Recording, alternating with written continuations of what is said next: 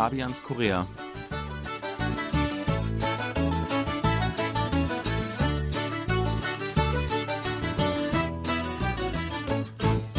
Herzlich willkommen, liebe Hörer. Es begrüßen Sie im Studio Joido Fabian Kretschmer und Sebastian Ratzer. Hallo, liebe Hörer. Über den Jahreswechsel neulich war ich in Deutschland lange mal wieder, denn das letzte Mal war vor genau einem Jahr.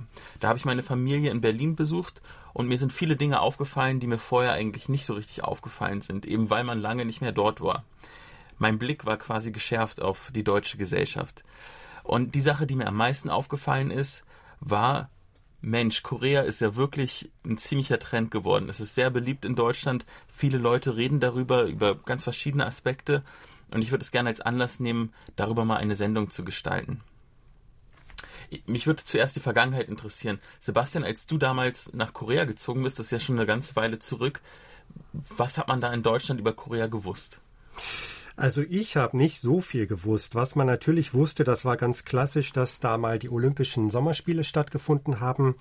Äh, dann kannte man vielleicht ein paar Unternehmen, Samsung, aber viele wussten damals auch gar nicht, dass Samsung oder Samsung, wie man in Deutschland sagt, ein koreanisches Unternehmen ist. Die dachten, das wäre vielleicht aus Taiwan oder Japan. Mhm. Ja, und insgesamt war mir Korea damals kaum aufgefallen. Also das war für mich wirklich so äh, ein richtiges Abenteuer, in ein Land zu gehen, von dem ich gar nichts wusste. Aber die Landesteilung war ja schon bekannt, oder? Nord- und Südkorea. Natürlich, das habe ich jetzt noch vergessen, das war natürlich auch bekannt, aber so darüber hinaus hat man eigentlich nichts gewusst. Aber ich habe damals lustigerweise noch häufig äh, die Frage bekommen, ja, gehst du nach Nord- oder Südkorea?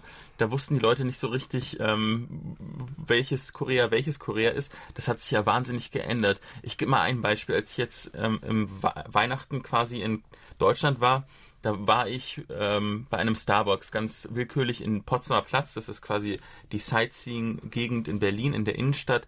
Und da haben sich die Kellner unterhalten, wie sie am besten ihr Kimchi einlegen im Winter. Wahnsinn, oder? Ich denke, vor zehn Jahren wussten auch gar nicht mal jeder in Deutschland, was Kimchi ist. Ähm, denke ja, das, das überrascht mich jetzt eigentlich auch, dass man solche Gespräche dann wirklich mitbekommen kann. Ja, war das jetzt wirklich ein absoluter Zufall oder ist das wirklich gerade so in? Aber ich glaube, es gibt ja jetzt auch viele Ausländer, die äh, Blogs äh, haben oder auf YouTube äh, irgendwas machen und dann äh, zum Beispiel auch zeigen, wie man Kimchi einlegt. Das inspiriert dann auch viele, das mal auszuprobieren. Aber dass gerade Kimchi das Interesse im Ausland weckt, das habe ich schon öfter gehört. Ja. Das passt auch gut zu dem Zeitgeist, weil in Deutschland wollen sich mittlerweile immer mehr Leute äh, ja, vegetarisch ernähren oder wollen äh, besonders gesund sich ernähren und da passt Kimchi auch perfekt rein. Das ist auch, äh, denke ich mal, kein Zufall gewesen. Da waren viele solche Erlebnisse. Eins war zum Beispiel, dass ähm, auch im Winter BTS, die angesagte K-Pop-Band, ein Konzert gegeben hat, also die Europatour, die war ja auch in Berlin sofort ausverkauft. Und als ich ähm, ja, bei, bei abends beim Feierabendbier mit Journalistenkollegen zusammenkam, war das auch ein Thema. Also da wusste jeder genau, was BTS ist. Ja, das ist wirklich auch sehr beeindruckend und wir haben das auch selber hier gespürt. Wir hatten ja eine kleine Umfrage und eine Sondersendung zu BTS und da war die Resonanz wirklich enorm. Gab also da wirklich äh, einen Fanclub auch in Deutschland, die sind mhm. richtig organisiert dort und das hat uns auch überrascht, wie groß da die, die Begeisterung war für BTS. In Berlin fällt mir auch auf, dass wahnsinnig viele koreanische Restaurants aufgemacht haben. Das geht von äh, Chicken-Restaurants über äh, die klassischen Restaurants, wo man Bibimbap bekommt, und so weiter. Und Designläden, da lassen sich viele koreanische ähm, Sachen ausfindig machen. Auch koreanische Kosmetik ist mittlerweile ein Begriff. Darüber habe ich auch mit vielen Kollegen geredet, die eigentlich gar nichts sonst mit Korea am Hut haben. Also das kennt man. Das sind quasi Begriffe, die ja eigentlich jetzt angekommen sind in Deutschland. Ich finde das interessant, weil in den koreanischen Medien wurde eigentlich schon lange Jahre von so einem Hype gesprochen nach, nach der Hallyu, nach der koreanischen Welle. Die ist aber erstmal eigentlich bloß in China übergeschwappt, Südostasien und in Europa gab es diesen Hype eigentlich lange Zeit nicht, obwohl er schon irgendwie hier groß herbeigeschrieben wurde. Und ich denke, mittlerweile ist es tatsächlich auch eingetreten. Also was die Restaurants angeht, kann ich auch bestätigen. Also auch in Köln und Düsseldorf gibt es unheimlich viele.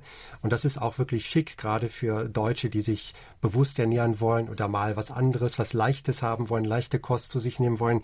Die gehen dann mittags wirklich gerne mal zum Koreaner. Mhm. Obwohl so ein Bibimbap auch, glaube ich, einige Kalorien hat. Aber mhm. äh, trotzdem ist es mal was anderes, als äh, immer Fleisch zu essen oder Pasta. Ähm, ja, das kann man durchaus äh, so bestätigen. Ja. Ja, ich finde das allen in allem eine sehr begrüßenswerte Entwicklung, dass der Korea-Trend jetzt auch in Deutschland angekommen ist, denn es ist sehr, eigentlich sehr fair, weil in Korea interessiert man sich schon relativ lange für deutsche, für deutsche Kultur und weiß auch relativ viel über die Gesellschaft. Und dass es jetzt andersrum auch so ist, ist ja einfach nur gut. Finde ich auch. Und das Tolle ist, die Leute, die können dann auch mal selber in Deutschland ausprobieren, was Korea so ist. Das kenne ich auch von meinen Freunden oder der Familie. Äh, die können dann wirklich auch mal erfahren, wie koreanisches Essen schmeckt, ohne dann unbedingt hier hinkommen zu müssen. Genau das mache ich auch mit meinen Freunden, die mich noch nicht hier besucht haben. Die lade ich dann nämlich zum Koreaner ins Restaurant ein, dass sie zumindest ein bisschen Korea-Feeling erleben dürfen. Vielen Dank fürs Zuhören und bis zum nächsten Mal. Auf Wiederhören, auch von Sebastian Ratzer.